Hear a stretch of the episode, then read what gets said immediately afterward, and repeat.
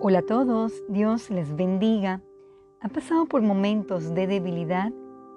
¿Puede sentirse fuerte en medio de ello? El tema de hoy es fortaleza en la debilidad. Recientemente pasé por un virus agresivo.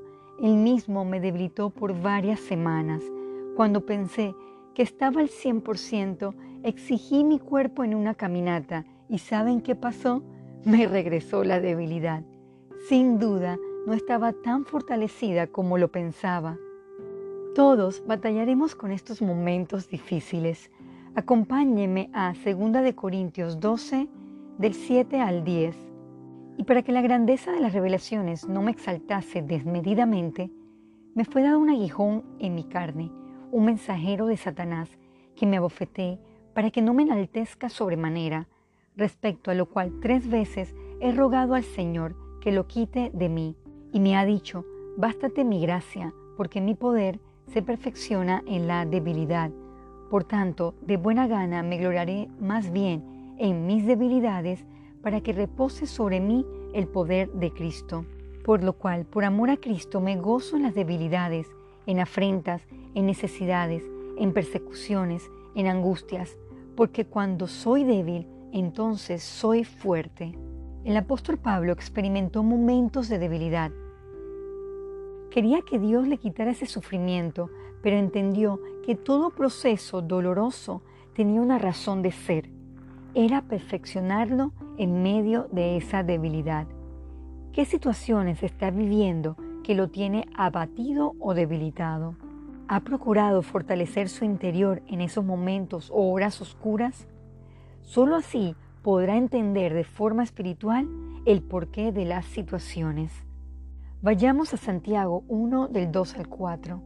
Hermanos míos, tened por sumo gozo cuando os halléis en diversas pruebas, sabiendo que la prueba de vuestra fe produce paciencia, mas tenga la paciencia su obra completa, para que seáis perfectos y cabales, sin que os falte cosa alguna.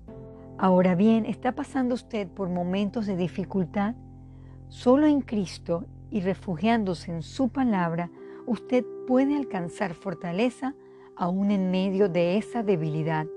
Dios desea mostrar su poder obrando en su vida, porque cuando somos débiles, entonces somos fuertes.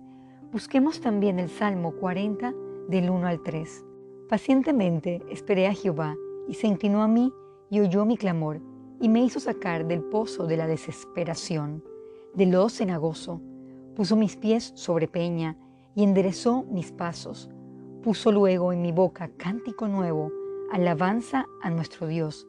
Y verán esto muchos, y temerán, y confiarán en Jehová. Si hiciéramos una encuesta rápida sobre si deseamos o no pasar por debilidades, quizás el 99% votaría no. Claro, es algo indeseado pero atravesarlas nos hace crecer, superarnos y mejorar. Esos momentos de quietud y reflexión nos llevan a un fortalecimiento espiritual. Concluyo con una cita conocida, Filipenses 4:13. Todo lo puedo en Cristo que me fortalece. Fortalezcamos nuestra esperanza y confianza en el poder de nuestro Señor. Oremos. Amado Jesús, enséñenos a tener paz en medio de nuestras debilidades, que podamos refugiarnos en su palabra y oración para así ser fortalecidos con su poder para no desmayar. Obre nuestra vida conforme a su voluntad. En su santo nombre oramos. Amén.